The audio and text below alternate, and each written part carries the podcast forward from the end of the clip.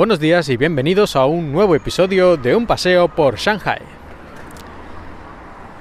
El otro día recibí una reseña en iTunes, que ya sabéis que podéis dejarme ahí reseñas, aunque no suelo pedirlas, como si hago en mi otro podcast en cuatro ventanas, pero bueno, que sabéis que si me llegan reseñas vuestras, sobre todo si son positivas y con cinco estrellas, obviamente, pues eh, me hacéis muy feliz.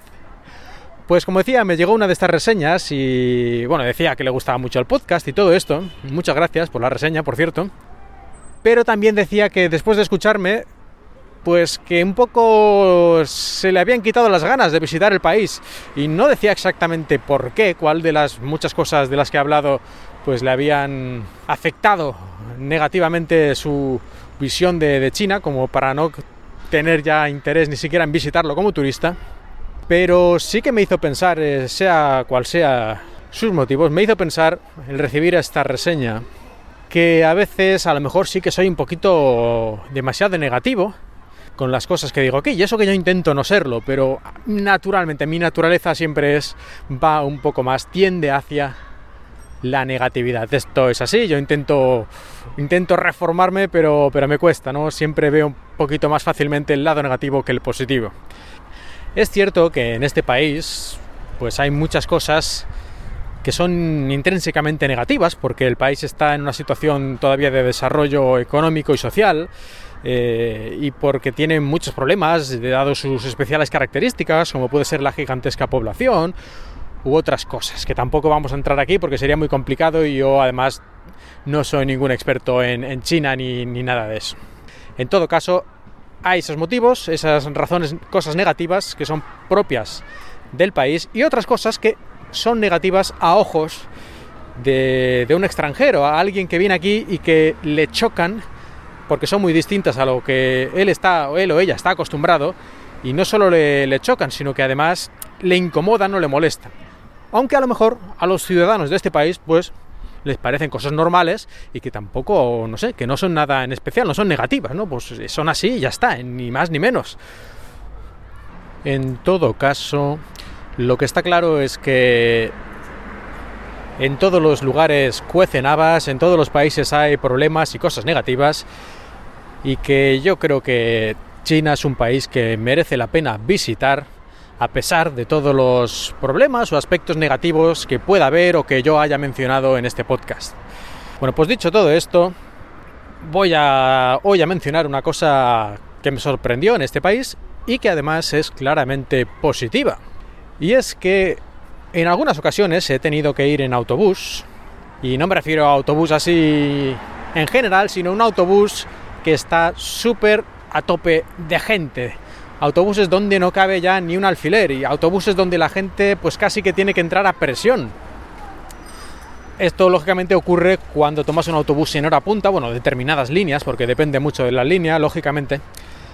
Pero bueno, en varias ocasiones, a pesar de que yo intento no tomar autobuses a horas punta, he tenido que hacerlo y me he visto en esta situación, ¿no? Eh, que en el autobús entran la gente ya no solo por la puerta delantera, como es habitual, sino incluso por la puerta de atrás porque así pueden entrar algunas personas más. Pero esto no es lo positivo, lógicamente. Lo positivo es que en estas situaciones, claro, si entra gente por la puerta de atrás del autobús, eso está bien para si quieres aprovechar al máximo el espacio, pero el problema es la gente que ha entrado por la puerta trasera, ¿cómo paga el billete? ¿Cómo cancela su ticket o como queráis decirlo?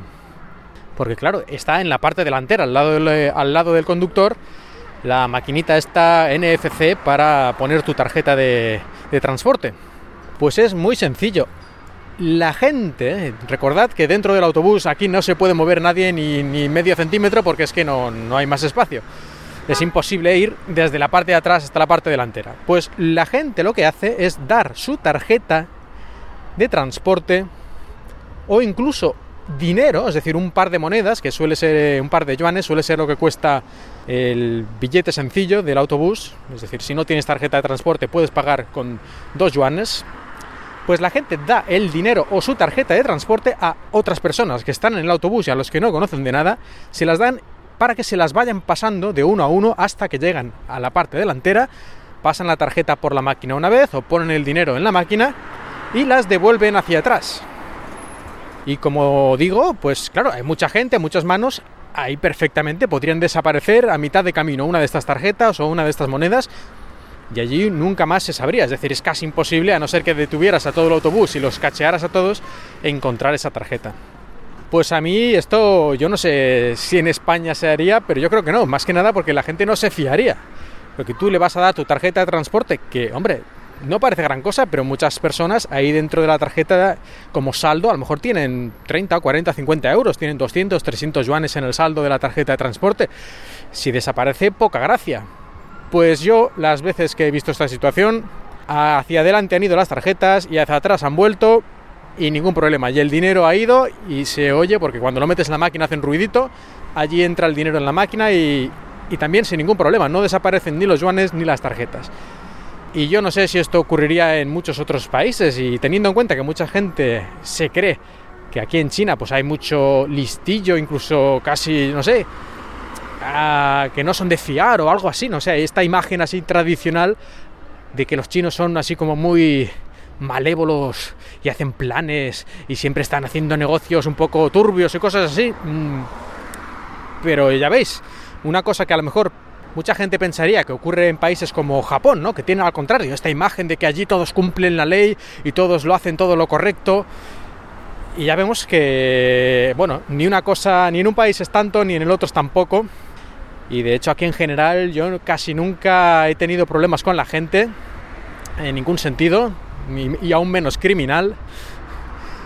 Y en esta situación, que sería muy fácil que desapareciera eh, una tarjeta de estas, pues no desaparecen, sino que van y perfectamente vuelven y la gente se fía, porque lo hacen siempre. Es, digamos, la manera normal de comportarse en esta situación cuando el autobús está atestado de gente. Bueno, pues de esto es de lo que quería hablar hoy, de esta cosa positiva para, para que no me digáis que siempre digo cosas negativas, que yo intento no hacerlo, pero a lo mejor se me desvía un poco hacia allí la, la atención del podcast. Y hasta aquí el episodio de hoy. Muchas gracias por escuchar y os espero en el próximo paseo por Shanghai.